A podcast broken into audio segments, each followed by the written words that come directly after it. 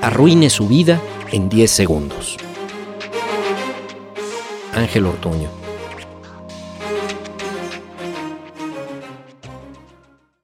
En el internado para señoritas mal portadas, mientras dicen que remodelarán la alberca olímpica, pero que apenas llega a ser un lodazal, porque hay privilegios, y si gritan, míranos, virgencita, lo que hacemos por ti, semidesnudas cuando se entregan a ciertas acrobacias, ¿esperan que algún día Madame les vuelva a dar papel higiénico? Cuando manejan solas, recuerden, por favor, llevan de copiloto a Adolfo Hitler.